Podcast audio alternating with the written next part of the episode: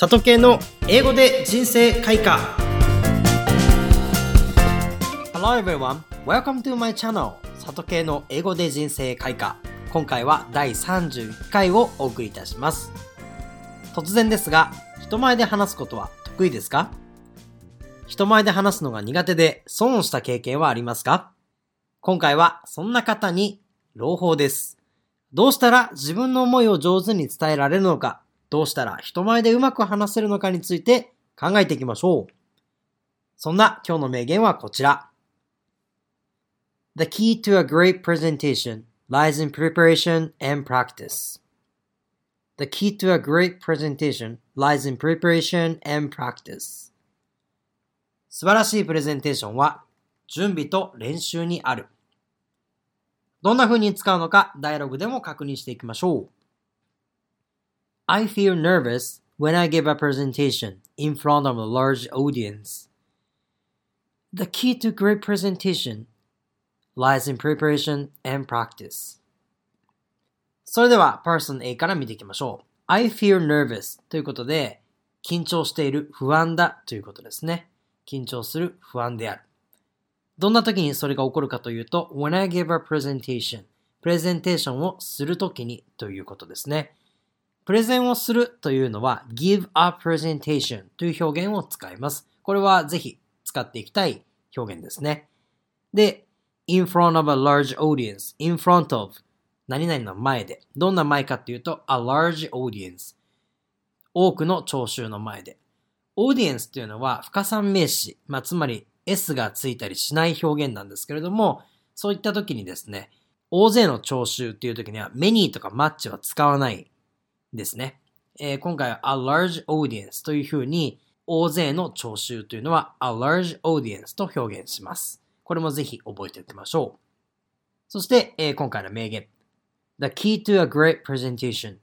lies in preparation and practice ということで、The key to 何々何々の鍵ですね。まあ、直訳そのままですね。何々の鍵はという表現です。The key to a great presentation すごいプレゼンテーションへの鍵というのは lies in 何々 lies in 何々でどこどこにあるということですね。例えば答えは歴史にあるっていう時に answers lie in history というふうに lie in このように使います。なのでどこどこにある。今回は Great Presentation がどこにあるのかといえば Preparation and Practice ということで準備と練習というふうに書いてあります。今回は僕自身がですね、創作で作った名言なんですけれども、やはり自分自身がプレゼンテーションということを通してですね、いろんなことを考えて、どうやったらうまく話せるのか、どうやったら緊張せずに、その緊張をより力に変えてですね、人前で話すことができるのか、ということを考えたときに、やはり準備と練習ということが一個鍵になるかなと思い、今回の表現を紹介してあります。ということでですね、発音の練習を2回ずつ読んでいきましょう。パーソン A からいきます。I feel nervous when I give a presentation in front of a large audience. I feel nervous when I give a presentation in front of a large audience. The key to a great presentation lies in preparation and practice. The key to a great presentation lies in preparation and practice. お疲れ様でした。プレゼンテーション。なかなか日常生活で、まあ、業種やどんな学習方法をしているかによって、プレゼンの機会が多い少ない個人差はあると思います。ですが、プレゼンテーションというと、大きなものをイメージする人が多いと思うんですけれども、実は日常生活そのものがプレゼンテーションであると僕自身は考えております。まあ、プレゼンテーション、言葉そのものを見たときにですね、まあ、もともとはプレゼントなんですよね。自分の思いを誰かに共有する。その自分の思いを誰かにプレゼントするという点で、プレゼンテーションというのは贈り物というような意味があります。自分の思いを人に届ける。自分が普段考えていることを誰かに伝えるということは、プレゼントそのものなんですね。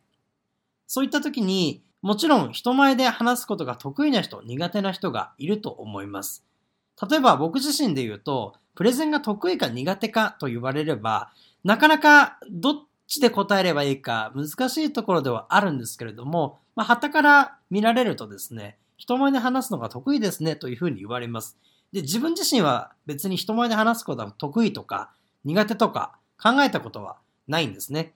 なぜそのように言われるか、なぜそのように思われるかといえば、単純な話で、ものすごく準備と練習を重ねているからなんですね。やはり、プレゼンが上手い人っていうのは、その分だけ準備と練習を重ねています。プレゼンが下手な人、まあ、いわゆる人前で話すのが苦手な人っていうのは、その分だけやっぱり数が、そしてそこにかける時間が不足しているように、僕自身は考えます。なので、プレゼンテーションっていうのは、やればやるほど上手になりますし、やらなければやらないほど、やっぱり不安な気持ちが強くなっていくものなのではないでしょうか。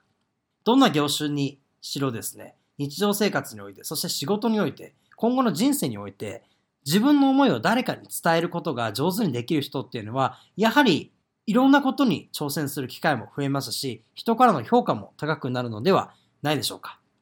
プレゼンを得意になる必要はないと思いますが、もしプレゼンテーションをする機会があるのであれば、人前で何かを話すチャンスがあるのであれば、しっかりと準備をして、ものすごく練習をすれば、どんなに不安であったとしても、それを力に変えられるのだと僕自身は考えています。えー、ぜひですね、せっかく英語を学んでいるわけですから、自分の思いを人に伝える機会を一つでも多く作って、そしてそのような機会が来た時にしっかりと伝えられる English speaker になってもらえたら嬉しいです。